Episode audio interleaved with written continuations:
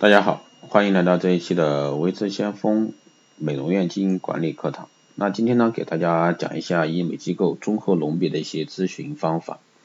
首先呢，我们讲一下一个总的原则。那我认为呢，综合隆鼻的咨询方法应该采用一个逐步递进，让顾客呢有个渐进的接受过程，一项一项的去谈，这样呢就避免了一些眉毛胡子一把抓啊，每一项谈的过程中，根据察言观色，能看到顾客的一个接受程度。就避免了过度的开发项目，最后呢，顾客没有钱，我们就可能要打包批发了，这样的话我们就失去了一个综合能力的一个意义。那作为咨询师呢，最重要的一点就首先要了解本院医生的手术特点和卖点，要对顾客面部特征一针见血的去走出曲线，可以多运用专业术语，少用一些文学用语。那专业术语用的多，可以显得我们很专业；那文学用语用的多呢，就给人一种拉顾客的感觉。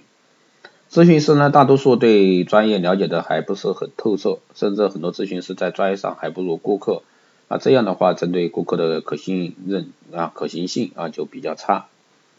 下面呢，维持项目老师就给大家聊一下常见的啊鼻整形项目和效果以及营销技巧，给大家讲一下。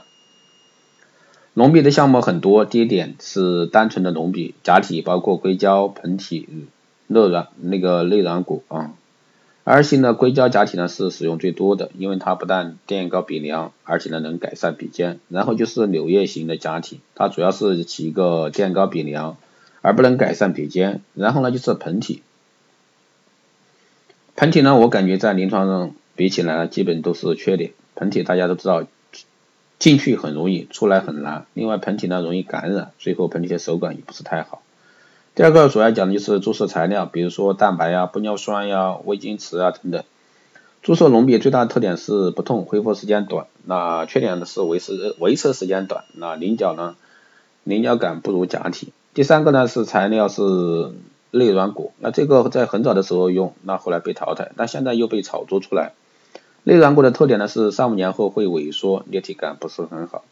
第四个材料呢是经常有医生会去做筋膜，筋膜大家都知道很薄，需要取很多层，而立体感呢也不好。还有医生用锯齿线来做，但也达不到一个真正隆鼻的一个效果。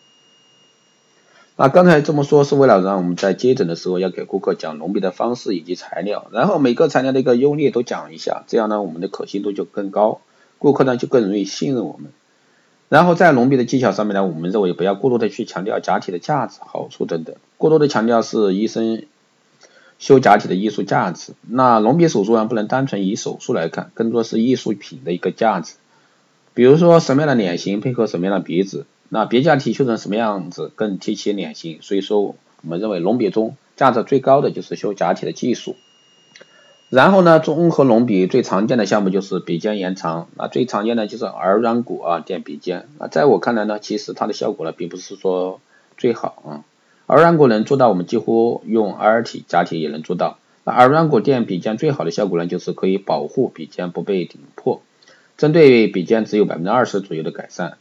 然后呢，鼻尖延长还有一个方法就是鼻中隔，鼻中隔现在做的医院也是越来越多。其实这个手术呢，很多年前是有争议的。优点呢是对于耳软骨来说，改善鼻尖是比较明显的。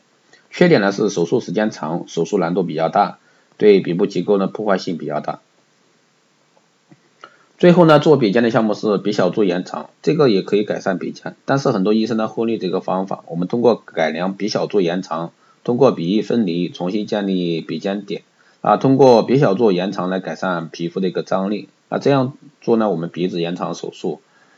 鼻子延长手术啊，我觉得效果呢远远超过耳软骨垫鼻尖甚至鼻中隔的一个效果。第三个综合隆鼻的主要项目就是鼻翼缩小。鼻翼缩小呢有两种方法，大部分医生采用的是外切法，那也可以用内切法啊。第四个综合隆鼻常见的项目是鼻孔开大。鼻孔开大一般来说做法是在鼻孔向内侧啊进行一部分鼻缘的一个切除。这样做，一个是使鼻孔看起来大一些，另外也可以不同程度的改善鼻头肥厚。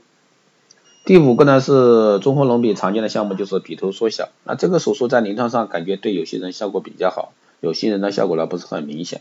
一般呢是通过开放式切口对鼻头两边的组织进行一部分切除，但是呢切除量还是有限的，切除过多会损伤鼻头的血液循环和坏死。另外一个操作呢，就是把鼻翼两侧的鼻缘骨进行分离，但是呢，这个还是因人而异的。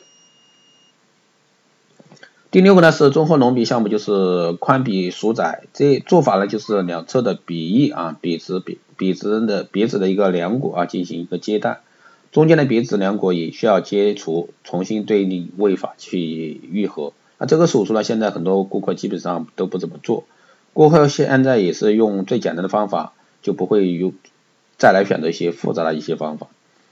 第七个呢，就是涂封笔的一个矫正，这个项目临床做的还是比较多。一般涂封笔通过平早进行早碎骨组织，基本上可以达到一个效果。那以上呢，就是我们常做的笔综合啊隆鼻的项目。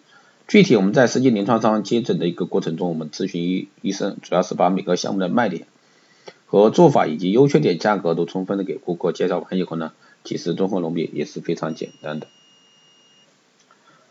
那综合隆笔的营销技巧和咨询方法来简单说一下。第一呢，认为是营销技巧就是没有技巧，只有我们谈顾客的时候呢，把每项手术的优点和使用方法都讲清楚，啊，相信顾客呢是会动心的。那现在大部分顾客就为什么不敢去踏足整形医院？然后踏足了，为什么要去不停的问很多家不同的咨询师？那就是因为在整个去咨询接触过程中。顾客啊，消费者老感觉这个医院会有一种要怎么样，要给他开大单，也就是说老是让顾客感觉你这家医院就是不停的给我推销，不停的让我去不停的升单，花很多钱。这是所有至少百分之八十顾客是感觉是这样的去整形医院。所以说我们有的有时候很多过度的使用技巧反而会让顾客反感。那所以说，我们更多的是应该让顾客感觉到你是专业的啊，这样相对来说好一些。至少你在讲这个接单的过程中，先专业啊，后再谈其他的。第二呢是回归医疗本质啊，实实在在的接诊。那每个医生手术都有自己的特长和卖点，那么咨询医生一定要充分的了解自己医生的一个手术卖点啊。第四呢，要在战略上拿出卖点进行诱导顾客。那在招数上，我们要顾问式的介绍顾，让顾客选择项目。那我们只是作为他的一个顾问啊，避免像小商贩式的一个束缚拉顾客。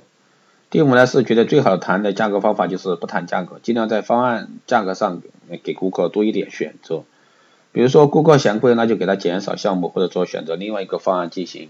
那在实际接诊过程中，我们我们基本上啊。都是谈一个项目，再谈下一个项目。那通过啊对顾客的一个了解，看他的一个接受度。如果说他能接受呢，我们再进行另一个项目的开发。那大部分的时候呢，咨询医生在刚接到顾客的时候，就给他介绍一大堆的项目。那么最后顾客可能没有那么多钱，那我们咨询医生的呃开发能力也挺强的，导致顾客也动心。最后他也没有那么多钱啊，最后让我们没办法，担心顾客会跑单，所以又会给做了。其实这样做的坏处是很多的，最重要的呢就是浪费资源。好的，以上呢就是今天带给各位的一个关于医美机构啊综合隆鼻的咨询方法，希望对大家有所参考意见。